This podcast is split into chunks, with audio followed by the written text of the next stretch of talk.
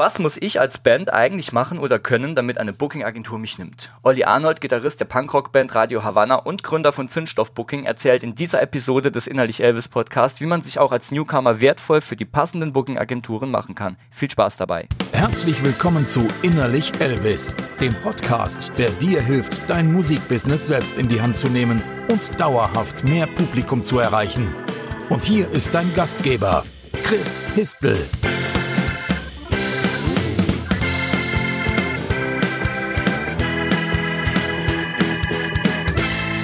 Hallo und herzlich willkommen zu einer neuen Episode des Innerlich Elvis Podcast. Heute zu Gast habe ich Ani von Radio Havanna. Radio Havanna sind eine deutschsprachige Punkrock-Band und veröffentlichten im Januar ihr siebtes Album Veto. Sie sind sehr stark im DIY-Bereich unterwegs, arbeiten mittlerweile aber auch mit professionellen Partnern zusammen. Besonders spannend dabei ist, dass Gitarrist Ani in einer Booking-Agentur arbeitet und die sogar mit gegründet hat, nämlich bei Zündstoff und dort unter anderem Künstler wie Milliarden und High Spencer bucht. Und gerade den Bereich Booking zwischen einer DIY-Band und der Arbeit äh, als professionelle Booking-Agentur wollen wir uns heute mal zusammen anschauen. Hallo Ani. Hallo, na, danke fürs, äh, fürs äh, Gastgeben. War, war die Einleitung soweit richtig? Das stimmt alles soweit, auf jeden Fall. Also, ähm, ja, also da war, war zumindest nichts Falsches dabei. Und es klang ja bisher alles sehr nett. ähm, ja, also schön, dass du da bist. Freut mich sehr. Ihr seid zu dritt eigentlich. Du bist heute stellvertretend. Äh, du meinst in der Band? Mhm. In der Band sind wir eigentlich zu viert. Also wir sind, ah, haben so eine okay. ganz klassische, klassische Oldschool-Punker-Besetzung. Äh, so mit äh, Gitarre, Bass, Schlagzeug, Gesang. Wie lange gibt es euch schon?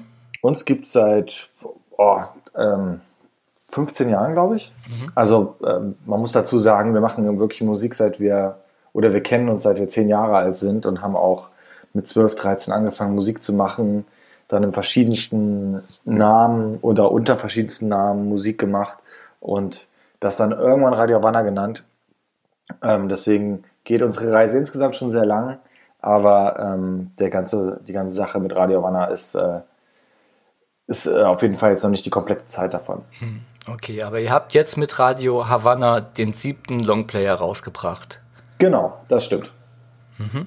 Ich habe gesehen, es gibt ähm, von, von dem Album auch ein Boxset mit Digipack und Bonus-CD, einem Bierbecher, Flaschenöffner, Klebeband. Ähm, warum macht man denn eigentlich Boxsets und warum macht ihr Boxsets? Ich kenne das normalerweise eher aus dem Metal oder aus dem Hip-Hop. Ja, also ehrlich gesagt, ähm, wir machen das ja alles so selber. Also wir bringen auch die Platte auf unserem eigenen Label raus. Und ähm, das macht uns tatsächlich, äh, mag man vielleicht nicht glauben, aber auch eine Menge Spaß. Also, weil letzten Endes ähm, finden wir es halt witzig, bestimmte Sachen reinzupacken oder reinpacken zu können. Und wir haben da auch einfach doch immer relativ viele Ideen für irgendwas, was man da machen kann. Jetzt zum Beispiel haben wir uns ja auch gesagt, ey, lass doch einfach nochmal, weil die Idee geistert jetzt schon lange rum äh, im Bandkosmos bei uns, lass doch einfach mal eine Schlagerplatte machen. Und ähm, dann haben wir einfach, äh, weil wir äh, tatsächlich auch regelmäßig Karaoke-Bars sind und auch bei Freunden in Partykellern äh, zu wirklich äh, schlimmen deutschsprachigen Schlagern äh, rumgrölen, ähm, diese heimliche Passion so ein bisschen offenbart und haben daraus so ein bisschen die Lieblingssongs genommen, daraus eine Punkrock-Version gemacht. Wir dachten halt, irgendwie da ein richtiges Album draus zu machen, wäre irgendwie so ein bisschen komisch das aber in eine Box zu packen wiederum macht irgendwie vielleicht Sinn und die meisten Leute finden es in dem Kontext auch ganz witzig. Und ähm, da haben wir gedacht, ja, das ist doch perfekt für eine Box. Und ähm, anderes Beispiel an der Stelle ist auch der Bierbecher. Ähm, wir fanden das irgendwie witzig, dass man, man kennt ja eigentlich solche Bierbecher nur von so riesigen Stadionbands, was wir ja überhaupt nicht sind. Und dann ähm, fanden wir die Idee witzig, dass quasi wir das mit präsentieren und mit verkaufen und auf der Release-Tour gibt es quasi für jeden, der so einen Bierbecher hat und zu, den, zu einem dieser drei Release-Konzerte kommt, ähm, Freibier den ganzen Abend. Ach, das ist ja cool. Ja. Das ist ja cool und witzig. Schöne Idee, ja. Ähm, Deswegen, ja. Also, wie gesagt, macht uns auf jeden Fall mega Bock. Mhm. Ja, nachvollziehbar. Also, gerade wenn du das so äh, erzählst, kommt das auch so rüber. Schön. Wie hat sich das denn bei euch entwickelt vom ersten Album, sagen wir jetzt mal äh, als Radio Havanna, bis jetzt, wo ihr angefangen habt, ähm, oder ich weiß nicht, ob ihr jetzt angefangen habt oder das schon länger macht, aber dass ihr mit professionellen Partnern zusammenarbeitet? Das hat sich dann so im Laufe der Jahre Schritt für Schritt ergeben. Also ganz ehrlich, am Anfang ging es schon eher darum, in, in Suhl, in Thüringen, da wo wir herkommen, ähm, im Proberaum, äh, ja, ehrlich gesagt nach der Schule Bier zu saufen und irgendwie abzuhängen. Und das war einfach viele Jahre eher so das Zentrum des Ganzen. und dass sich das so ein bisschen professionalisiert hat, kam dann, äh, ja, ich würde sagen, so mit, äh, mit der Alerta 2012. Wir haben einfach äh, kurz davor angefangen mit Mirko Gläser von Uncle M zu arbeiten und ähm, der uns einfach unfassbar viel beigebracht, erzählt hat und uns auch gezeigt hat, wie man das ja eigentlich auch machen kann. Und und vor allem aber auch gezeigt hat, dass ganz viel von dem schon in uns steckt. Und zwar, wir haben eigentlich in den ganzen Jahren in Suhl schon immer sehr, sehr viel DIY-mäßig selbst gemacht, sprich ähm, Konzerte organisiert, weil es gab keine Konzertveranstalter in Suhl in Thüringen. Ähm, wir mussten teilweise Clubs, ähm, also das waren quasi stillgelegte Gebäude, in denen es stattfand, ähm, weil es einfach auch gar keine, gar keine Live-Clubs in diesem Sinne gibt, wie in Berlin oder Hamburg oder sonst wo. Und ähm, ja, Demos also es gab einfach natürlich, es gibt ein unfassbares Nazi-Problem in Suhl, was mittlerweile ja wirklich kein Geheimnis mehr ist. Und ähm, wir haben regelmäßig auch Demos organisiert und das ähm, haben wir dann auch mit Freunden in die Hand genommen. Und so wurde man eigentlich immer wieder dazu aufgerufen oder indirekt dazu aufgefordert, eigentlich was zu machen. Also wenn du hier was ändern willst in dieser Gegend, dann musst du selbst was machen. Und das steckte da schon uns drin. Und dann hat Mirko uns im Grunde auch gesagt, ja, okay, ich verstehe aber nicht, warum ihr nicht einfach äh, das mit der Band dann nochmal irgendwie ein bisschen sorgfältiger macht. Und ähm, ja, das war so ein bisschen der Anstoß des Ganzen und äh, er hat uns da viel gezeigt, gelehrt und ähm, ja, wir sind dann Stück für Stück immer weiter selbstständiger geworden, haben aber auch ähm, mit professionellen Vertrieben dann irgendwann zusammengearbeitet und ähm, das uns, sage ich mal, selbst ein bisschen beigebracht, wie das so funktioniert und wie, wie man das so macht. Also das ist auf jeden Fall alles andere als, oder wir sind alles andere als eine Band, die jetzt ein Debütalbum irgendwo bei einem großen Label unterschrieben hat und dann wurde die an die Hand genommen und in die große, weite Welt des Musikbusiness reingeführt, sondern wir haben uns im Grunde selbst da so reinge, reingezeckt und haben im Laufe der Zeit einfach äh, Bands kennengelernt, uns mit denen befreundet, äh, ja, das auf dem Wege gemacht, was ich persönlich auch eigentlich einen ganz, ganz coolen Weg finde. Hm, ja, ist ja wieder das, das Networking-Thema ganz groß da, ne? Äh, ja, so würde ich das ehrlich gesagt im Abend gar nicht äh, nennen.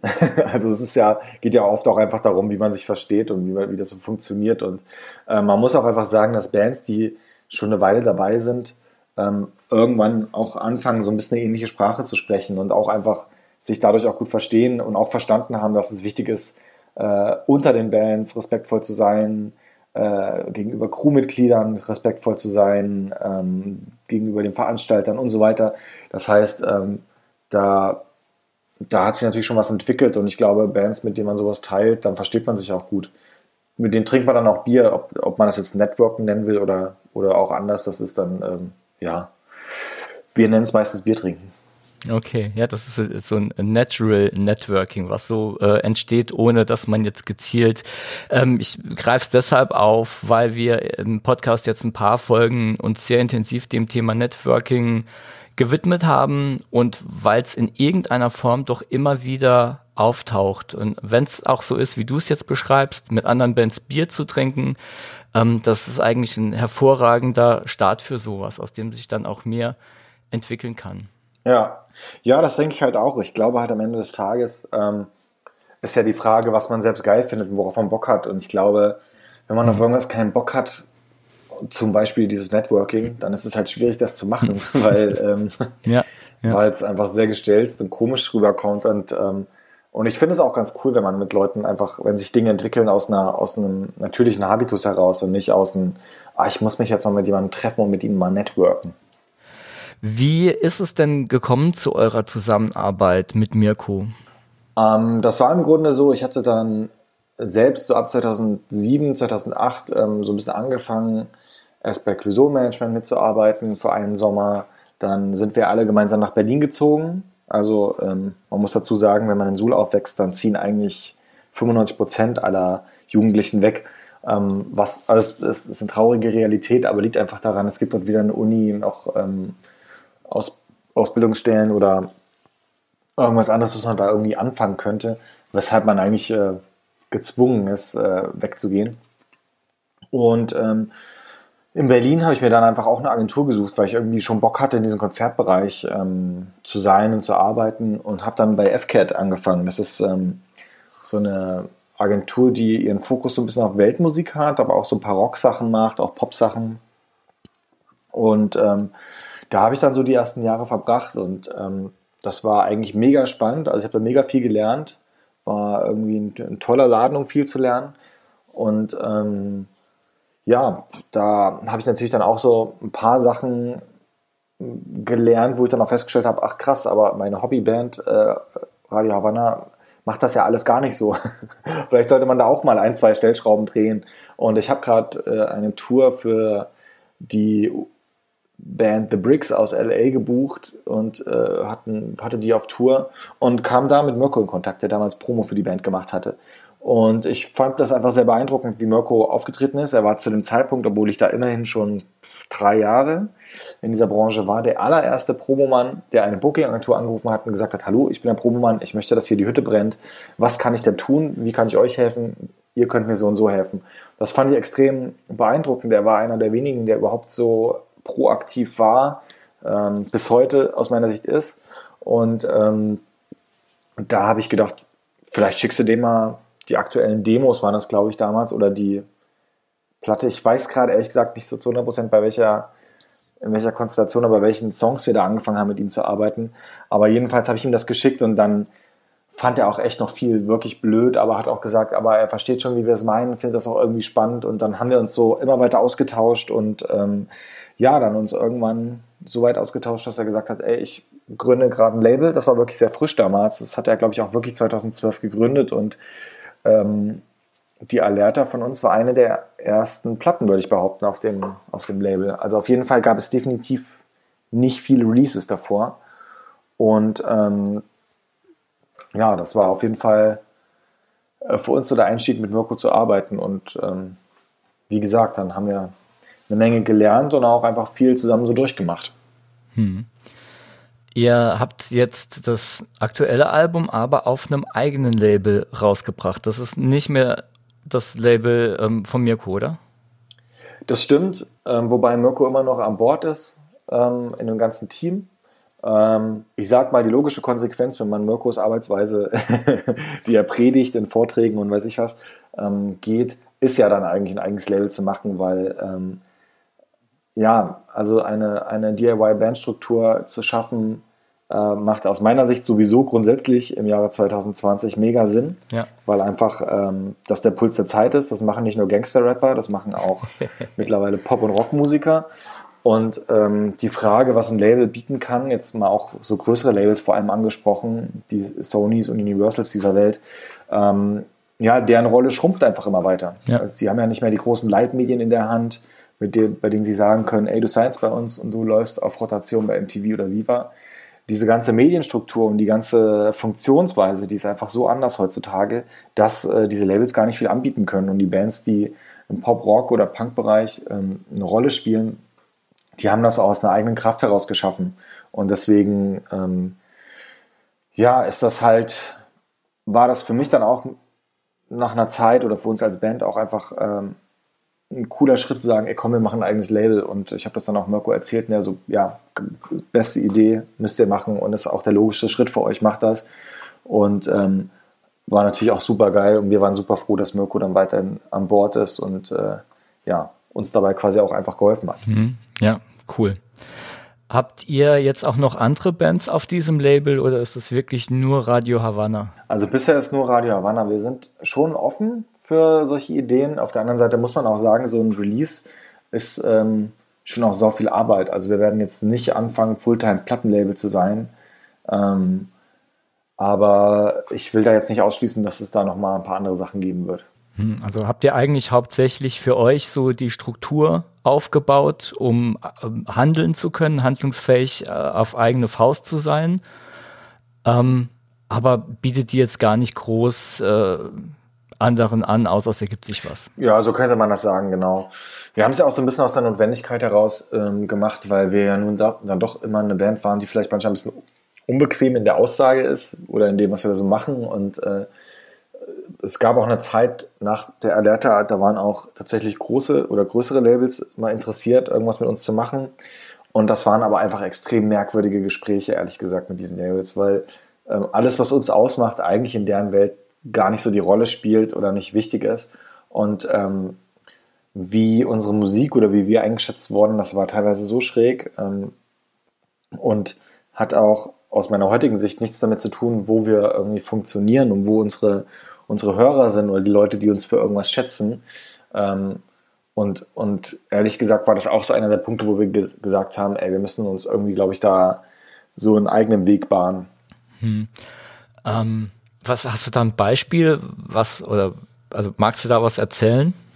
Also äh, ich anonymisiere den jetzt mal, aber es gab schon schon Leute, die dann halt einfach äh, ja, die wollten halt auf einem Major eine, eine EP mit uns machen. Erstmal eine EP, dann ein Album, wie man das halt so macht auf einem Major. Und wollten halt einfach wirklich sehr viel umstylen. Aber ich finde das ja gar nicht so schlecht, wenn man mit Ideen kommt und irgendwas und keine Ahnung, vielleicht was Spannendes Neues reinbringt, aber eigentlich das Umstylen bestand ja nur darin, Dinge zu machen, die es schon wirklich tausendmal gab. Und ähm, ich fand das total strange, dass, ähm, dass dieser A&A so an uns rantritt und so sagt, so tut, als wäre das eine innovative und geile neue Idee. Aber auf der anderen Seite hat man das schon tausendmal gehört und das sollte er als A&A ja am besten wissen. Also das war einfach extrem komisch, ehrlich gesagt. Ja. Ähm, ihr geht jetzt 2020 auf große Club- und Festival-Tour. Wer hat die denn gebucht?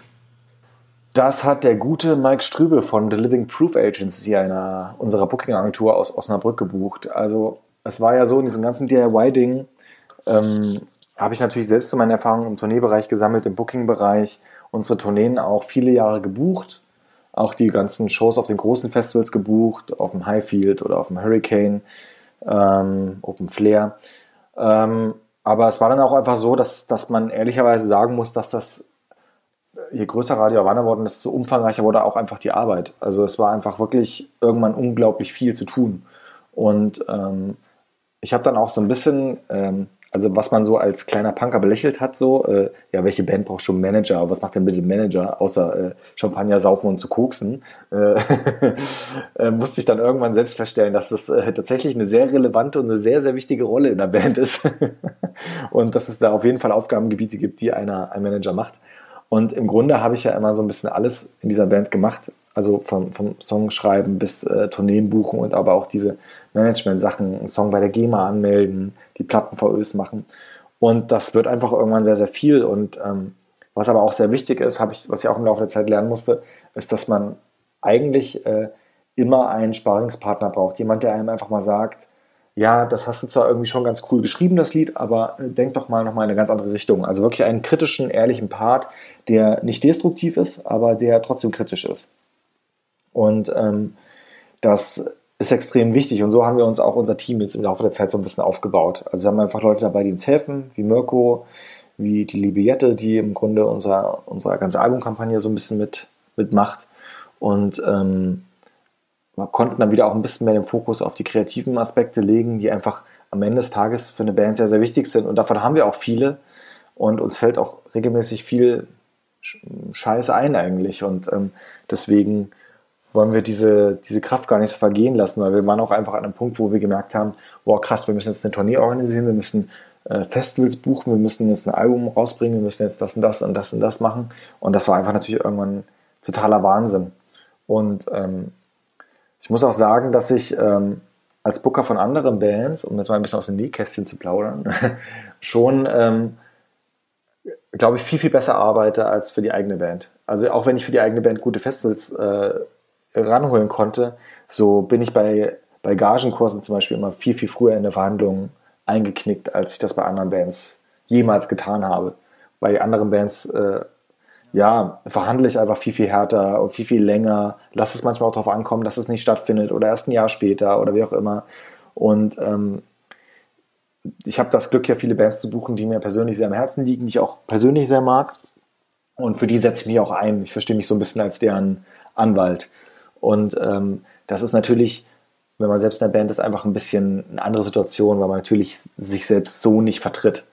Und wir haben ähm, erst eine nicht so schöne Erfahrung gemacht mit einer Touragentur, die das erste übernehmen wollte und sind dann in die Arme von Mike Strübel von The Living Proof Agency gerannt, der das wirklich ganz fantastisch macht, der uns tolle Tourneen, tolle Festivals bucht und äh, auch einfach ein wirklich sehr, sehr guter Booker ist. Und das muss ich auch einfach so selbst als Booker einer anderen Agentur sagen. Ähm, ich finde das total cool, mit jemandem in einer, in einer, anderen Agentur so zusammenarbeiten zu können und ähm, kann auch jeden Schritt, den er macht, super nachvollziehen und finde das total gut und spannend, wie er das macht. Hm, ich finde den Ansatz auch echt äh, interessant, obwohl du selbst Booker bist, deine eigene Band nicht zu verbuchen. Ich bin halt schon so nach den Jahren ein bisschen der Meinung, dass es, äh, dass man ein guter Manager einer Band sein kann und in der Band sein kann. Davon bin ich sehr überzeugt, dass es gut funktioniert, weil man, ähm, finde ich, als Manager auch immer sehr tief in der Band drinsteckt. Dass, äh, ich manage ja auch zum Beispiel die Band Milliarden, da stecke ich ja auch sehr tief drin, auch wenn ich da kein Bandmitglied bin. Aber ähm, ich äh, kann so aus diesen ganzen Welten so ein bisschen zusammenfassend schon sagen, dass, dass das gut funktioniert, wohingegen es äh, ja diese Booking-Sache dadurch, dass es für die Bands, die ich betreue, oder ich arbeite ja auch in einem Genre, in dem einfach live einfach der wichtigste Bereich ist. Es ist wichtig, gute Konzerte zu spielen, möglichst viele Konzerte zu spielen, sich eventuell auch ein bisschen zu entwickeln, auch was Gagen angeht und so weiter. Ähm, muss ich sagen, dass es an der Stelle echt Gold wert ist, nochmal einen guten Partner zu haben. Hm. Okay. Wann ist der Mike denn da eingestiegen? Jetzt mit dem aktuellen Album? Äh, nee, nicht zur Veto, sondern ähm, vor anderthalb Jahren ist er eingestiegen. Mhm. Wie habt ihr es davor gemacht? Also du hast eben schon gesagt, andere Agenturen habt ihr und ähm, nee, ihr habt am Anfang aber auch selbst gebucht, also eure erste Tour. Also die ersten Touren, ja, also die allererste Tour, die wir jemals gefahren sind, das war 2006. Äh, das war so, da habe ich so eine Package-Tour gebucht. Die nannte sich Punkrock Attacke Tour mit einer Erfurter Band namens Shitlifts On und mit einer anderen Erfurter Band namens Friend Suck.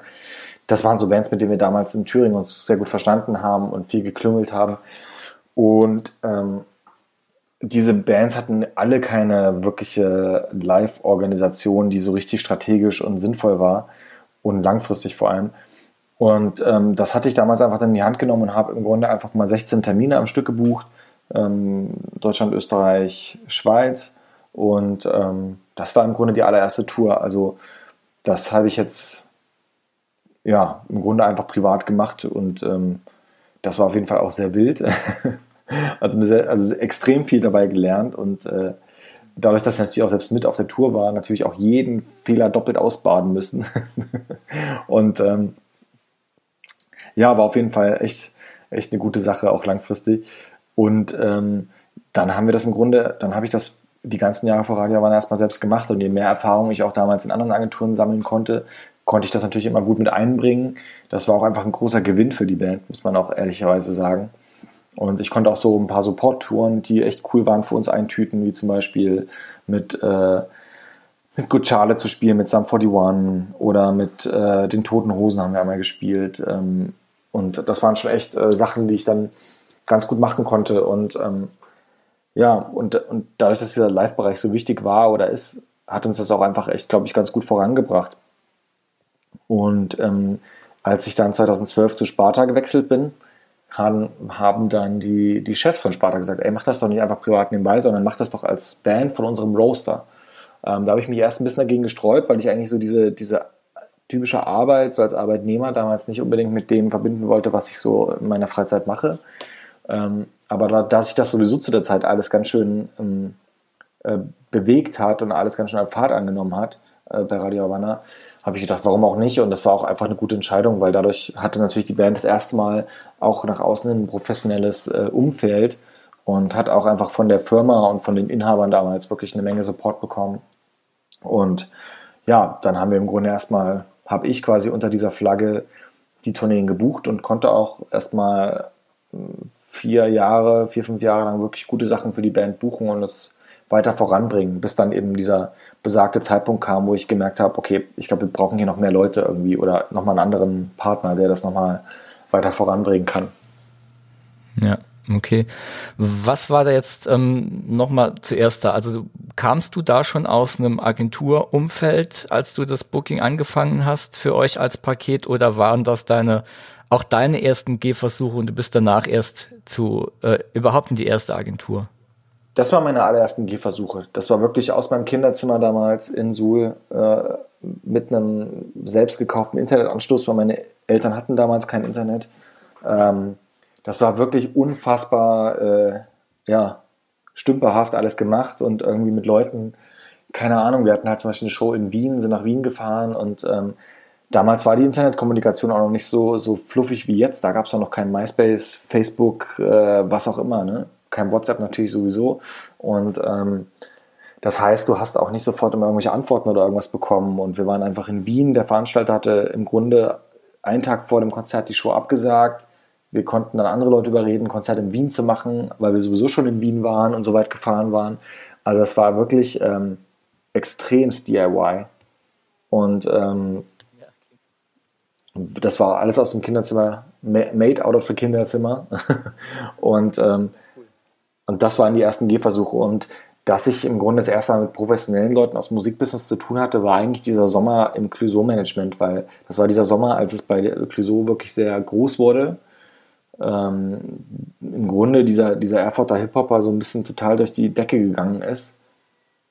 Und ähm, ja, das war dann quasi mega spannend, da dabei zu sein. Natürlich auch zu merken, okay, krass, da, da sind noch mal, da spielen nochmal ganz andere Dinge eine Rolle und ähm, man hat das dann einfach alles auch so ein bisschen gespürt und ähm, wie gesagt, dann direkt darauf bin ich nach Berlin gezogen und dann kam im Grunde dann ähm, die, äh, die Mitarbeit bei FCAT bei der Firma und da war ich dann auch angestellt. Ähm, also habe erst eine Ausbildung gemacht, war dann dort angestellt und habe dort unfassbar viel gelernt über, über vier, fünf Jahre.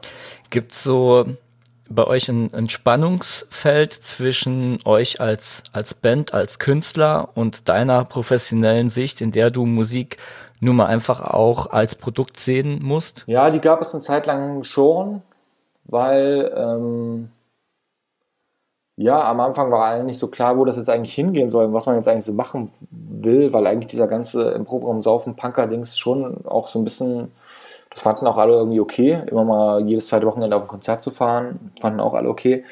Ähm, als dann aber alle gemerkt haben, dass es echt schon ganz schön krass viel Spaß macht, auch mal auf einem Highfield-Festival zu spielen oder mit einer Band wie Sam 41 zu touren und ähm, dass es wirklich Menschen geben kann, die sich auch wirklich für die Musik interessieren und nicht nur in dass man nicht nur in Clubs spielt, in denen sowieso die gleichen 100 Punks sind, die sowieso immer da sind. Ähm, das hat dann schon nochmal viel geändert einfach, weil dann die alle gemerkt haben, ach krass, wir merken ja erstmal, dass das ganze Gelaber, was du da, was du da mal rausgehauen hast, dass da tatsächlich manche Sachen von stimmen könnten. Und ähm, dann hat sich das auch, ähm, ja, natürlich dahingehend so ein bisschen äh, verändert, beziehungsweise ich muss auch sagen, dass die Band äh, auch mit mir natürlich gewachsen ist, im Sinne von auch alle anderen haben sich natürlich total da reingewachsen. Also wir sind, also nicht nur ich bin DIY, sondern alle anderen drei sind das genauso. Also wenn wir eine Platte rausbringen, bringe ja nicht ich die raus, sondern alle anderen drei wissen ganz genau über jeden Prozess Bescheid, sagen ihre Meinung dazu, ähm, machen bestimmte Dinge, bringen Vorschläge von einem Album, Bundle-Artikel bis wie die Tracklist ist und so weiter. Also das ist wirklich Teamwork und ähm, das ist eigentlich das Schöne daran. Also man ist da gemeinsam so reingewachsen und man muss jetzt keinen in der Band erklären, warum man jetzt das und das macht, sondern das versteht, glaube ich, mittlerweile jeder ganz gut. Also natürlich gibt es äh, regelmäßig Punkte, über die diskutiert wird. Das bleibt auch natürlich niemals aus. Aber im Grunde sind da alle gemeinsam so ein bisschen professionell reingewachsen und ähm, das ist eigentlich das Schöne, weil ich natürlich auch einfach Bands betreue oder einfach viele Bands im Laufe der Jahre kennengelernt habe und daher auch weiß, dass es natürlich ganz, ganz viele Musiker gibt, die natürlich tierische oder gute Musiker sind, auch feine Typen, aber die oft ein bisschen den Anstoß verpasst haben, wenn es um dieses Business geht. Und ähm, da braucht man sich aus meiner Sicht nichts vormachen. Man hat natürlich am Ende des Tages dann schon einen Nachteil, wenn man das nicht zu 100% verstanden hat, wie viele Sachen da funktionieren. Ähm, wie ist es denn jetzt mit der, der anderen Seite? Also du hast ja gerade gesagt, diese Professionalisierung hat euch als Band dann ja so nach vorne gebracht. Würdest du jetzt sagen, deine eigene Erfahrung aus der Band hat auch irgendwie die Art, wie du in der Agentur Bands verbuchst, nochmal anders beeinflusst? Also ja, total. Also ich habe ja nun auch viele Booker kennengelernt ähm, und verschiedene Arbeitsweisen, verschiedene Agenturen, große, kleine, wie die es machen und so weiter. Ähm, ich bin immer noch super froh darüber, selbst ähm, auch als Kreativschaffender irgendwie tätig zu sein, weil man am Ende des Tages nochmal anders, einen anderen Ansatz einfach hat. Also ich bin einfach nicht äh, Live Nation und verkaufe irgendeinen Stadion-Act und mir ist völlig Wumpe, was die da vorne vortragen, ähm, sondern mir ist das, was die Acts machen, äh, sehr, sehr wichtig. Und das merken, äh, hoffe ich zumindest, äh, viele Bands, für die ich arbeite auch, weil ich dann in der Regel auch sehr dabei bin. Also wir geben uns auch als Agentur jetzt auch mit Zündstoff sehr, sehr intensiv ein bei Bands. Wir wir beraten die nicht nur bei einer Tournee, sondern auch bei, wenn sie, wenn sie Hilfe brauchen bei Labels oder Ideen oder Promopartnern oder was auch immer. Da habe ich natürlich jetzt mittlerweile schon ein bisschen was zusammengespart, was man da irgendwie mal so in den Ring werfen kann und was man da irgendwie auch als Erfahrung reinbringen kann. Und äh, ich finde, das ist unfassbar viel wert. Und das, ähm, ja, man, man ist auch dann dadurch als Booking-Agentur nicht nur eine Agentur, die auf irgendwas, was funktioniert, aufspringt, sondern wir sind auch schon eine Agentur, die im Grunde das selbst mit äh, kreiert und schafft. Hm. Also schon ein ähm, bisschen mehr als einfach nur als einfach nur Booking. Wie ist es denn jetzt? Ähm, gehen wir mal, gehen wir mal in eine ganz konkrete Situation. Da ist so eine junge Band, eine Newcomer-Band, die ähm, suchen eine Booking-Agentur und sind auf Zündstoff jetzt gestoßen, vielleicht auch durch den Podcast jetzt. Was muss denn eine Band oder ein Künstler haben, damit du sagst, da kann ich mitarbeiten, für diesen Act übernehme ich jetzt das Booking? Eine gute Idee in irgendeiner Form. Das klingt jetzt natürlich sehr allgemein, aber das ist am Ende irgendwie immer die Wahrheit. Also sei es irgendein kreatives Video oder die, die Grundpfeiler ihrer Musik oder Kunst, die sie machen, sollte in irgendeiner Form besonders sein ähm, oder zumindest Spaß machen. Es muss nicht immer das Rad neu erfunden werden. das machen im Grunde die wenigsten, muss man ehrlicherweise sagen. Ähm, ich glaube, darum geht es auch bei Kunst nicht zwangsläufig. Aber gerade Musik ist ja einfach eine sehr unterhaltende Kunst und das muss am Ende einfach unterhalten und Spaß machen. Oder was heißt Spaß machen? Es muss emotionalisieren, es muss nicht Spaß machen, es kann auch traurig machen, es kann natürlich auch äh, äh, bedrohlich wirken, wie es natürlich bei manchen Bands, Metal-Bands, die ich schon mal gesehen habe, auch der Fall ist. Ähm, äh, alles ist möglich, aber es muss in irgendeiner Form irgendwas machen. Es muss dich eigentlich emotional irgendwie ansprechen und in dieser Form besonders sein. Und das kann wirklich alles sein. Also da ist die Gestaltung frei und ähm, das ist ja auch einfach der Knackpunkt. Wenn man das irgendwie einmal gefunden hat, irgendwas, was ein bisschen besonders ist oder irgendwas, was ein Thema ist, ähm, dann kann man damit natürlich auch echt viel machen und immer weiter rennen, immer weiter spinnen und ja, gemeinsam durchdrehen.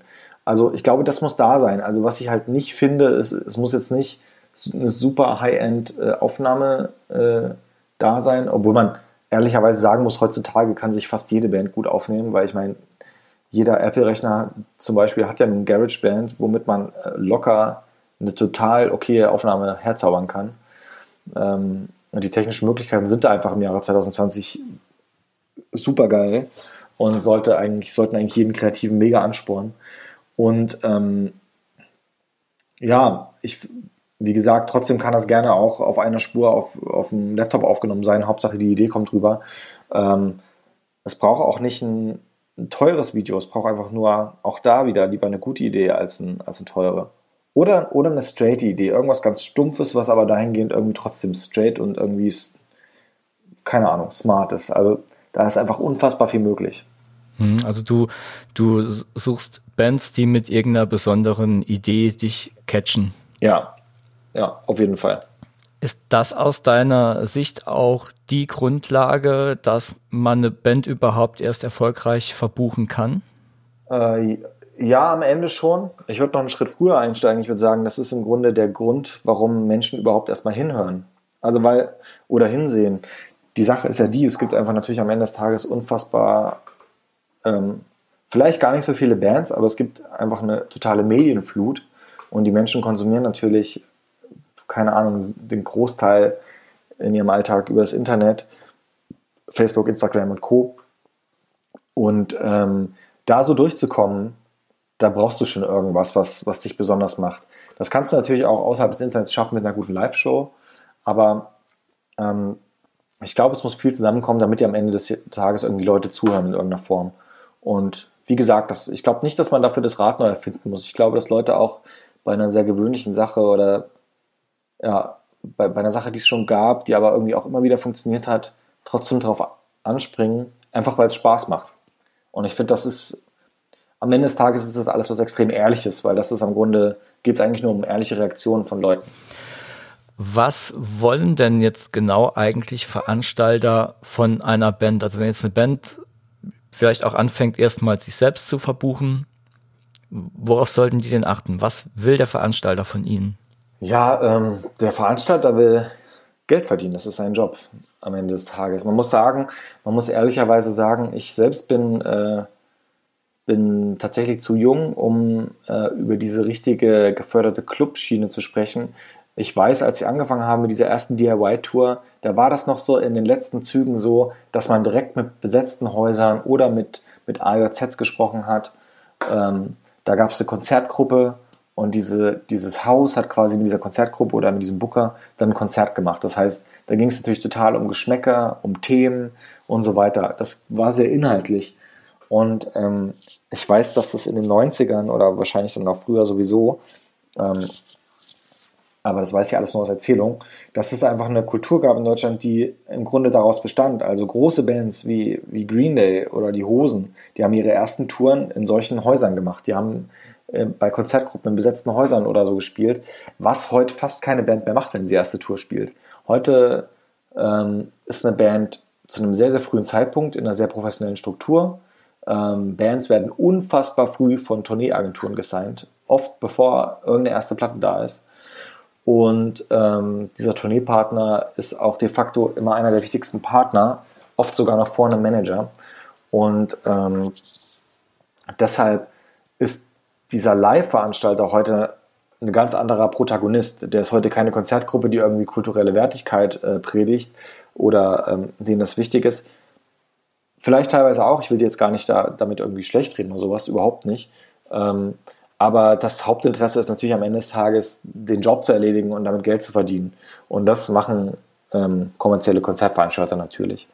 Und ähm, deswegen ist es im Grunde dem lokalen Veranstalter fast Wumpe, was da passiert. Hauptsache ist, äh, ist also die, ja, es, es generiert irgendwie Geld, womit man leben kann. Ich muss aber natürlich auch sagen, dass ähm, es viele Veranstalter gibt und das finde ich sehr cool. Äh, mit dem arbeiten wir auch äh, hauptsächlich zusammen, denen ist natürlich, äh, die haben einfach wichtige Grundsätze. Die sagen natürlich, eine Band muss ganz klar äh, antirassistisch sein, ganz klar anti, anti-homophob und ähm, die auch Acts, sobald sie entpuppen sollte, dass da irgendwas in Schieflage gerät, einfach auch äh, raushauen und die nicht veranstalten.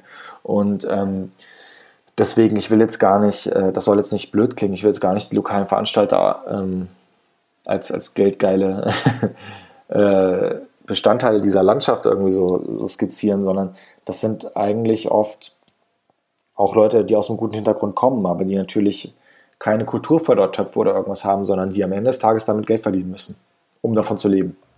Wenn du jetzt an so einen Veranstalter kommst, einen Lokalen, wo du weißt, da geht es halt wirklich darum, Geld zu verdienen, den Club voll zu machen, Getränkeeinnahmen zu bekommen, wie bringst du da denn eine Newcomer-Band, die eigentlich keiner kennt, unter? Ähm, in der Regel kenne ich ja die Veranstalter sehr, sehr gut. Also schon seit Jahren ja mittlerweile, seit vielen Jahren. Und ähm, in der Regel sage ich dem, ich nenne jetzt mal Money. Money, du, das ist ja eine unserer neuen Bands und ich äh, sag dir, das, ist, das wird geil, das ist geiler Scheiß und äh, das sollten wir unbedingt bei dir in der Stadt machen. Und ähm, wir haben eigentlich ein sehr, also Niklas, mein Kollege und ich, wir haben im Grunde einen ähnlichen Werdegang. Also Niklas spielt jetzt vielleicht in keiner Band, aber er hat auch aus seinem Kinderzimmer heraus die ersten Tourneen gebucht, äh, Europa-Tourneen teilweise für Bands wie Touché Amor und ähm, also äh, einen total ähnlichen Ansatz so in allem, was diese DIY-Sache angeht. Und ähm, dadurch kennen wir viele Veranstalter auch schon sehr lange und äh, ich glaube, viele schätzen uns auch so ein bisschen dafür. Und wenn wir denen sagen, dass wir das mit denen machen, dann ist das in der Regel auch kein Scheiß. Also da gehen die jetzt selten mit einem schlechten Gefühl am Ende des Tages raus. Klar ist es manchmal eine Band, die noch sehr am Anfang steht, Aber am Ende des Tages ist es natürlich auch ehrlicherweise immer eine Mischkalkulation. So, die wissen ja, dass sie auch mit der Band wie Montreal oder Milliarden einfach natürlich ähm, ein besseres Geschäft machen können und ähm, mit anderen Bands äh, dauert das noch ein bisschen, bis es auf dem Level ist und deswegen machen sie im Grunde äh, trotzdem die Show mit uns und finden das auch erstmal okay. Mhm. Also steckt da ja letztendlich dann schon ein, dieses Netzwerk zwischen zum Beispiel dir oder einem deiner Kollegen und einem lokalen Veranstalter dahinter eben, dass ihr euch kennt und das dann auch der Deal ist, wenn du jetzt die Newcomer-Band machst, dann können wir auch über Milliarden sprechen. Ja, also ich würde ehrlich gesagt jetzt Veranstalter niemals so erpressen. Ähm, aber ähm, das Verhältnis ist einfach sehr, sehr eng, sodass sie einfach ähm, wissen, dass sie das auch machen wollen und müssen und dass wir, dass wir auch gemeinsam, und das, das, das sind nicht nur wir, sondern das ist auch der lokale Veranstalter, wir sind ja alle davon abhängig, dass äh, Bands, dass neue Bands nachkommen, dass sie groß werden, dass wir damit irgendwie gemeinsam unseren Alltag bestreiten können. Ähm, davon sind alle abhängig und das wissen auch beide Seiten und deswegen steigen die auch darauf ein.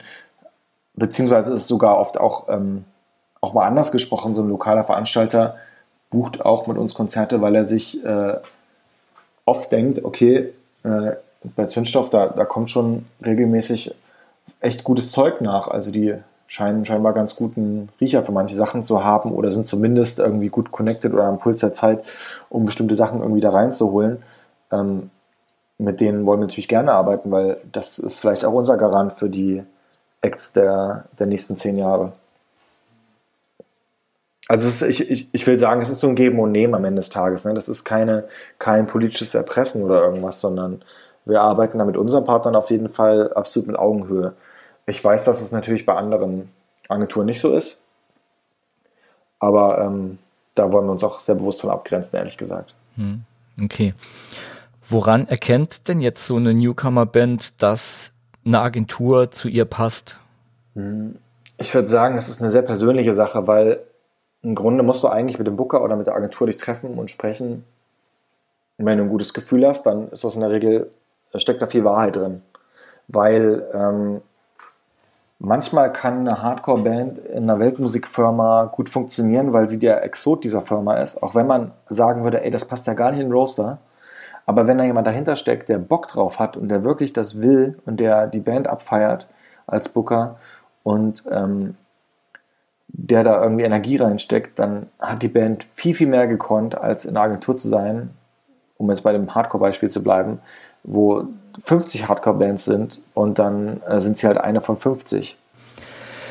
Ähm, es wird oft bei Newcomer-Bands drüber heiß diskutiert, ähm, was eigentlich so der Sinn eines Gigs ist. Ob der Gig eigentlich Promo bringt oder ob er Cash bringen soll und ob man einen Gig grundsätzlich ausschlagen sollte, wenn nicht ähm, gleich ordentlich dass äh, die, eine, in Anführungszeichen, angemessene Gage auf dem Tisch liegt. Wie seht ihr das denn als Band und wie ist da auch deine Sicht als Agentur drauf? Also gerade für eine, für eine Newcomer-Band, wo einfach noch nicht die großen Summen rollen. Ich muss sagen, aus beid, also als, als, als Musiker und auch als, als, als Booker ähm, muss ich sagen, ich habe das den Eindruck, dass Bands, die heute an den Start gehen, nicht die Bereitschaft haben zu touren, wie es vielleicht noch vor ein paar Jahren der Fall war. Die Leute wollen heute sehr, sehr schnell auf ein höheres Level. Sie wollen nicht sich erstmal drei bis fünf Jahre den Arsch abspielen. Und ich glaube, das ist auch manchmal ein Problem. Also das ist, das ist definitiv auch einer der Gründe, warum oft viele Bands da sind und dann wieder schnell weg sind. Ähm, weil dieses langfristige Dabeisein, das ist eigentlich aus meiner Sicht so oft die Kunst dieser ganzen Sache. Und ähm, ich sehe auch gerade immer wieder und immer mehr, dass so Bands, die das machen, auch sehr äh, honoriert werden dafür, dass sie das machen. Ja, zum Beispiel bei uns im Roaster auch Montreal, die es schon seit vielen Jahren gibt, die einfach jetzt gerade wirklich sämtliche Clubs ausverkaufen nach so vielen Jahren, nachdem sie es machen. Und ähm, ja, die, du, du kannst nicht, also natürlich ist eine Strategie super wichtig. Das, das will ich überhaupt gar nicht in Abrede stellen. So, das ist natürlich das, das ist unser täglicher Job, das für eine Band zu entwickeln. Aber ähm, ganz ehrlich, jetzt nach jeder Show, gerade wenn sie am Anfang noch kleinere Shows sind, immer alles zu hinterfragen, das ist auch ein bisschen müßig, weil am Anfang musst du auch erstmal so ein bisschen rausfinden, wo du funktionierst, wie du funktionierst, vor wem funktionierst du, warum funktionierst du vor dem. Ähm, eine Band muss auch einfach unfassbar viel lernen und einfach unfassbar viel sich entwickeln. Und das, das braucht einfach Zeit. Da kannst du nicht da kannst du nicht 30 Konzerte spielen und danach wissen, was Phase ist. So, das, das braucht wirklich sehr, sehr viel mehr Konzert- und Live-Erfahrung. Hm, ich meine, es gibt ja in dem Bereich immer wieder dieses Beatles-Beispiel. Das ist natürlich jetzt nur beschränkt äh, zeitgemäß, weil es natürlich auch einfach schon unfassbar viele Jahre her ist, also schon ja, fast sechs Dekaden. Aber ähm, die Band hat eigentlich gesagt, dass sie alles, also sie wurden ja immer gefragt, warum sind sie eigentlich so krasse Komponisten? Ähm, und Paul McCartney und John Lennon haben ja immer gesagt, das haben sie eigentlich in Hamburg gelernt. Sie sind ja eigentlich als Band von, äh, von äh, Liverpool nach, nach Hamburg, haben dort irgendwie in kürzer Zeit irgendwie 300 Konzerte gespielt, also zwei bis dreimal am Tag. Und im Grunde geschaut, wie die Leute reagieren auf bestimmte Sachen. Und damit gespielt und dann angefangen, in ihrer Musik damit zu spielen. Und am Ende des Tages ja irgendwie Musik gemacht, die äh, unfassbar viele Menschen erreicht hat. Und ich glaube, das ist ein Prozess, der ähm, heute tatsächlich ein bisschen äh, zu kurz kommt oft. Hm, ja, also das, das wird oft äh, komplett übersehen, wenn es nach der Frage geht, was bringt ein Gig eigentlich, dass ein Gig, auch wenn er gegen Hut ist oder gar nicht bezahlt wird, äh, bringen kann einfach, dass man sieht, wie reagiert überhaupt das Publikum auf mich und auch das mal so ein bisschen als Reality-Check zu nehmen. Ja, voll. Also absolut. Wann habt ihr denn zum ersten Mal bemerkt, also äh, so aus dem, aus dem Proberaum raus, erstmal ging es ums Bier trinken, aber wann habt ihr denn gemerkt, dass ihr plötzlich Gagen für Gigs nehmen könnt? Ähm, das ist eine gute Frage. also man muss sagen, bis wir das gemerkt haben, wurden wir auch ungefähr 50 Mal übers Ohr gehauen. Also ja, wir waren ja wir haben ja so um, um 2007 rum auch in Suhl, wir haben ja auch selbst Festivals veranstaltet. Wir wollten in Suhl ja auch mal so ein bisschen was etablieren, was im Grunde dort sehr schwer ist, haben dort internationale Bands rangeholt, wie Wilhelm Scream oder deutsche Bands wie die Ohrboten und haben dort ähm, mitten in der Innenstadt ein Festival veranstaltet. Ähm, haben dort aber auch alleine dann in, in, in Clubs gespielt, bei denen uns die zwielichtigen lokalen Event-Heinis eigentlich mega abgezockt haben. Also, wir haben für ein Konzert vor, vor 700 Leuten zum Beispiel 500 Euro Gage bekommen, was völlig absurd wenig ist. Und das Spielchen haben wir schon echt oft mitgespielt.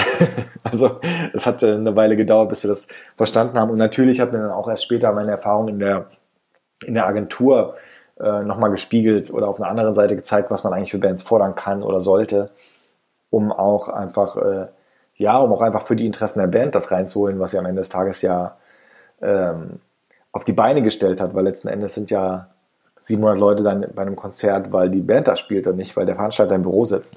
Ja, ja, genau. Nochmal zurück zu unserer Newcomer-Band. Die hat jetzt, ähm, ist jetzt am gucken nach einer Booking-Agentur und die, die Zeit, ab wann sie das machen sollte, ist da immer noch so ein bisschen unklar. Also ab wann lohnt sich das denn überhaupt, dass eine Booking-Agentur und eine Band zusammenarbeiten und vor allem ab wann lohnt sich für beide Seiten? Also ab wann sich für beide Seiten lohnt, ist natürlich sehr schwer zu sagen, weil man natürlich nicht prognostizieren kann, wie schnell das irgendwie aufgeht.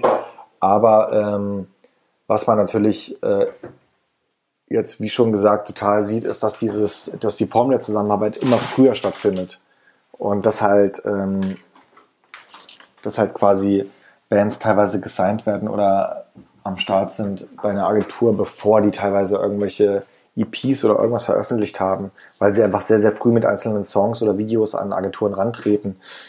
Und, und, und wie schon gesagt, ich finde das auch gar nicht schlimm oder blöd. Ich finde das eigentlich so, sogar total gut, weil eine Band natürlich total schnell ähm, reingeholt wird. Äh, Im besten Fall nicht 50 Mal von irgendwelchen zwielichtigen lokalen Leuten abgezogen wird, sondern äh, dann einfach auch, ähm, dass schnell jemanden an, an ihrer Seite hat, der sich auch für sie einsetzt. Und das finde ich schon, finde ich schon sehr sinnvoll. Also ich will damit sagen, auf deine Frage, wann, ja, so früh wie es geht. Also wenn sich jemand für dich interessiert, dann solltest du mit ihm reden, weil der kann dir im besten Fall eigentlich immer nur helfen. Ähm, und wann das für beide Seiten funktioniert, also wirtschaftlich, das ist wirklich schwer zu sagen, weil ähm, wie schnell eine Band, sich eine Band entwickelt, hängt ja von so vielen Dingen ab. Es hängt ja auch vom Genre ab. Also allein, ähm, um jetzt mal wieder das Beispiel Hardcore zu nehmen, es gibt ja wenige Hardcore-Bands, die überhaupt erstmal es schaffen, 300 Leute zu ziehen. Und da ist es äh, natürlich äh, schwer, da äh, wirtschaftlich richtig was rauszuschlagen, sage ich mal, für beide Seiten. Trotzdem, äh, also, um das noch fertig zu bringen, trotzdem macht diese Band halt extrem Sinn für, für beide Seiten. Wenn du Bock drauf hast auf so eine Band, plus, äh, ja, also Musik, und das ist vielleicht der Unterschied, den ich jetzt zu, zu anderen Firmen oder Konzernen habe, ist natürlich, Musik hat auch einfach natürlich äh, auch einfach eine Wertigkeit, die nicht immer nur in Tickets bem zu bemessen ist. Mhm. Ja. Ähm, Nochmal zur Arbeit mit der Booking-Agentur weil ich glaube, viele, äh, die das jetzt hören, sind vor allem da scharf drauf. Das ist immer so die große Frage. Wie kriege ich denn jetzt eine Booking-Agentur?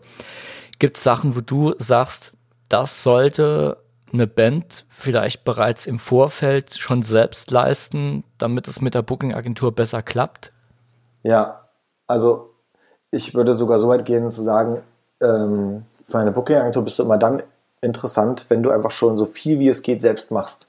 Ähm, weil was ich vorhin schon meinte, es ist, auch, es ist äh, nicht nur bei Newcomer-Bands, sondern auch bei etablierten Bands immer mehr der Zeitgeist, dass im Grunde eine Struktur sich um den Künstler aufbaut ähm, und dass der Künstler das selbst aufbaut und in die Hand nimmt. Und das heißt, wenn ich eine Band sehe, die schon ein gut funktionierendes Instagram hat, die mit Leuten spricht, die potenziell ihre Musik hören oder sie mögen oder Freunde sind oder was auch immer, dann finde ich das viel, viel spannender, als wenn ich einfach nur einen Song bekomme ähm, und die Band erhofft sich, dass das so grandios ist, dass es ähm, alle in der Agentur umhaut.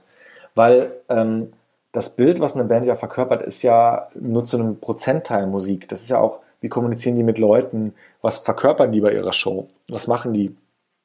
Und das will ich ja alles sehen und das will, ich will die Möglichkeit haben, das zu wahrzunehmen. Und wenn ich das Gefühl habe, boah, die machen sich so geile Gedanken, was Artworks angeht, die, die malen so geile Sachen, die, keine Ahnung, machen so geile Fotos, die, die, der Sänger von denen oder der Gitarrist ist halt äh, mit seinem Handy irgendwo, macht so witzige oder äh, Insta-Stories, dann finde ich es halt viel, viel äh, unterhaltsamer, als jetzt einfach nur den, den hundertsten Song zu hören, der eigentlich, ähm, der, der vielleicht gut ist, aber der im Grunde natürlich auch äh, schon in irgendeiner Form existiert. Hm. Also eigene Strukturen aufgebaut zu haben, ist schon mal ein guter erster Schritt. Genau, und die Künstleridentität einfach schon so weit wie es geht zu schärfen. Also wirklich mit Kunst zu spielen. Also wirklich im Grunde ähm, vor allem diese künstlerische Komponente schon viel weiter zu denken. Ich finde, da hören manche Bands schon sehr, sehr früh auf. Die denken, das ist jetzt schon ausgesponnen, weil ich drei Songs aufgenommen habe, aber da geht es noch nicht mal los. Also wirklich die Frage, was kann ich denn anders machen oder was kann denn, wie kann man was extremer machen oder wie kann man was äh, vielleicht auch beliebiger machen oder keine Ahnung. Also da ist ja auch wieder alles möglich. Ich finde, die muss man sich dann halt viel stellen. Und wenn ich, und das passiert dann auch regelmäßig, eine Band sehe, die das hat, das ist dann wirklich dann manchmal so, wow, geil. Da will ich eigentlich mehr davon und möchte mit dem, mich mit dem mal treffen und mal rausfinden, was das für Typen sind so. Ähm, ja, denkst du, gute Musik setzt sich Grund, wir hatten, also das eigentlich hast du es vorhin schon gesagt, aber ich stelle die Frage trotzdem nochmal. Denkst du, gute Musik setzt sich immer durch? Ich glaube, also na, ich glaube nicht immer, aber ich glaube heute äh, eher denn je. Also weil du hast heute nicht mehr diese, diese Major-Strukturen, äh, durch die du musst, um eine gewisse Relevanz zu entwickeln. Also du hast in den 70ern, 80ern, 90ern gab es halt wurde eigentlich fast der gesamte Musikgeschmack von einem Major-Label entschieden, der den eine Bevölkerung oder eine Gesellschaft getragen hat. Ähm, weil du im Grunde dadurch musst, du musstest durch diese Mühle durch, du musstest ähm, mit diesen Leuten kooperieren, um an die Leitmedien zu kommen, die dich wiederum zu den, zu den potenziellen Hörern bringen. Das ist heute anders. Du bist heute eigentlich im, im Internet, wo theoretisch erstmal grundsätzlich jeder sein kann. Jeder kann einen Song bei Spotify veröffentlichen, was schon mal irgendwie krass äh, genial ist. Auf der anderen Seite ist natürlich dann sehr, sehr schwer da durchzukommen. Aber dann kannst du durch Kreativität und ein bisschen Geldeinsatz schon so viel schaffen, wie, ähm, ja, das hat eine Band, also danach hätte sich eine Band in den 80ern wahrscheinlich gesehnt. Also, das ist schon, du kannst heute einfach direkt mit Menschen reden. Also, deswegen spricht man heute davon, dass halt ähm, die Barriere zwischen Bands und Hörern ist halt so gering wie nie. Und das bietet natürlich auch die Chance, dass du diese Menschen direkt dir erschließt. Du brauchst keinen Partner dazwischen, der die für dich erschließt, sondern du kannst es einfach selbst machen. Hm. Wobei natürlich dann wieder sowas wie eine Promo-Agentur natürlich auch ähm, nochmal Türen öffnet, ne? Total. Also genau, ich will ja auch nicht, ähm, die professionelle ähm, Plattenindustrie jetzt in jedem, oder gut, eine Promoagentur gehört jetzt nicht zwangsläufig zu einer Plattenindustrie, aber ähm, es gibt natürlich Komponenten, die nach wie vor eine große Rolle spielen. Also wenn du natürlich in einem Printmagazin stattfinden möchtest, dann brauchst du auch eine, eine Promoagentur, die gut mit diesem Printmagazin kann, um dich dort irgendwie zu platzieren. Aber ähm, die kannst du dir selbst als Band anheuern. Du musst kein Label sein, um mit einer Promoagentur zu sprechen. Das kann jede Band selbst machen. Mhm. Ja, das stimmt. Das ist ähm, die, der Zugang zur Promo-Agentur ist eigentlich so der einfachste Zugang, den, den man haben kann als, als Newcomer-Band. Ja. Und es ist tatsächlich auch noch so ein bisschen der letzte Gatekeeper, glaube ich, den es im Musikbusiness im Moment noch gibt, weil die Promo-Agentur halt einfach das Netzwerk hat, nochmal mit Partnern zu sprechen, wie du es eben auch schon sagtest, jetzt auch als als Booker, du redest dann einfach mit den lokalen Veranstaltern, die kennst du schon ewig und dann ist das Ding geritzt. Das ist wahrscheinlich bei den Promo-Agenturen äh, mit ihren Partnern genauso und eine Band käme da niemals dran. Das glaube ich auch, ja. Also, beziehungsweise, ähm, genau, also das ist einfach eine Struktur, die, die existiert noch wie vor vielen Jahren und ähm, Dazu muss man aber auch sagen, bestimmte Landschaften gibt es ja einfach gar nicht mehr. Es gibt ja kein Musikfernsehen, in dem du stattfinden müsstest. Es gibt auch im Grunde, spielt Radio auch keine so richtige Rolle. Es gibt natürlich Streaming, wo du gut stattfinden kannst. Ähm, ein Major-Label kann dir nicht helfen, besser in einem Streaming stattzufinden als ein Indie-Label. Und das finde ich schon mal bemerkenswert, dafür, dass halt Streaming eigentlich die wichtigste Komponente deiner Musik heutzutage ist. Mhm. Ja, da geht es halt viel um Playlist-Pitching und solche Geschichten jetzt. Ja, aber ähm, Spotify spricht ja nicht mit, mit, mit Labels, also nicht mit Major-Labels vor allem. Das ist ja die Firmenphilosophie. Äh, man spricht tendenziell eher mit dem Künstler als mit, äh, als mit einem Label. Und äh, man mag jetzt von Spotify halten, was man möchte, aber sie haben diese Struktur und die ganze Landschaft damit sehr, sehr umgekrempelt. Hm. Ja, es ist eine starke Demokratisierung, an der Spotify nicht ganz unbeteiligt ist. Ja, also aus welchen Interessen auch immer. Natürlich ist am, am Ende des Tages ein Konzern, der mit Investoren, der Geld machen möchte und muss. Aber ähm, ich finde, man kann ihnen nicht absprechen, dass sie das, äh, dass, dass es da einen idealisierten Kern gibt. Weil ähm, hm. natürlich gibt es viele Kontraargumente, die will ich jetzt gar nicht so äh, unter den Tisch kehren. Natürlich werden die Künstler mit viel zu wenig Geld aus meiner Sicht irgendwie entwertet oder belohnt. Aber ähm, wenn wir jetzt wie gerade eben erstmal über diesen reinen Zugang sprechen, den man quasi der Gesellschaft in der Welt irgendwie als Band so ähm, entgegentritt, dann ist das schon äh, sehr, sehr künstlerisch gedacht. Mhm. Ja, ja, das stimmt. Ähm, wir kommen leider, müssen jetzt leider zum Ende kommen, aber eine letzte Frage hätte ich noch an dich. Ja. Wenn du, und das ist jetzt so aus, aus der gemischten Sicht, äh, aus deiner Erfahrung als Band, aber auch aus deiner Erfahrung als Booking-Agentur, wenn du jetzt einer unbekannten Band einen einzigen Tipp mit auf den Weg geben könntest, was wäre das denn? Ich glaube, dann würde ich sagen, ähm, macht das, was ihr wirklich cool findet und macht das be bedingungslos. Weil, ähm, was man im Pop-Bereich in Deutschland natürlich sehr, sehr oft sieht, äh, ist halt Bands, die im Grunde immer so ein bisschen jeden, jeden Trend hinterherhecheln. Und dann hast du natürlich ähm, tolle Bands wie Casper oder Kraftklub, die geile Sachen ausgelöst haben und coole Sachen entwickelt haben aus meiner Sicht. Ähm, das haben sie aber aus meiner Sicht deshalb getan, weil sie äh, das machen, was sie halt geil finden. Und ich glaube, es bringt nichts, ähm, immer so einem Trend hinterher zu hecheln. Erstens wirst du wahrscheinlich niemals so gut sein wie dieser Trend, weil die, die diesen Trend bestimmen, sind fast immer Leute, die das schon immer gelebt und gemacht haben. Das heißt, die haben in ihrem Habitus und in, ihrem, in ihrer Attitüde einen ganz, ganz großen Vorsprung. Und wenn du eine Musik magst, die super unhip ist, keine Ahnung, Country, in, in Deutschland super schwierige Musik. Wenn du aber Country geil findest, dann musst du Country machen, weil du es einfach äh, kannst, weil du es inhalierst, weil du es vielleicht Tag und Nacht hörst, weil es deine große Liebe ist so. Und dann musst du das bedingungslos machen. Und ähm, das wird dir die Möglichkeit geben, das auf einem Level machen zu können und qualitativ abzuliefern, wie das andere nicht können. Es wird keiner dann irgendwann zu dir kommen und dir einen Song entgegenschmettern, der auch nur im Ansatz an deine rankommt, weil du in der, in der Lage sein wirst, ein Niveau zu entwickeln, was andere nicht entwickeln können, die dem so hinterherhecheln. Und ähm, ja, das solltest du, glaube ich, machen, weil ich glaube, dass man dadurch Dinge entwickeln kann, die, die ihren Weg gehen können und finden können. Das ist mit Sicherheit kein Garant für äh, kommerziellen Erfolg.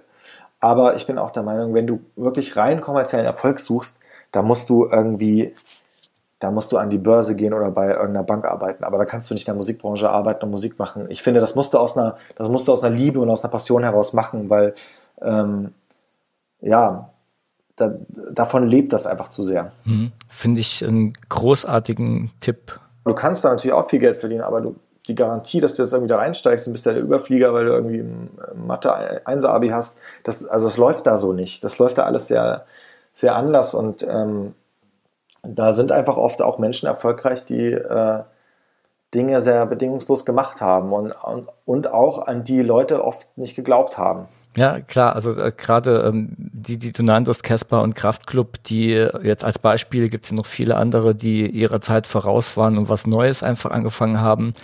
Die waren halt auch einfach die ersten, die genau das gemacht hatten. Ja, voll. Und es gab danach so viele Caspers vor allem. hm. Ja, das stimmt. Und, und das sind alles gute Bands. Also das, ich will die damit nicht schlecht reden, aber hm. ähm, die stehen natürlich zwangsläufig ein bisschen im Schatten. Hm.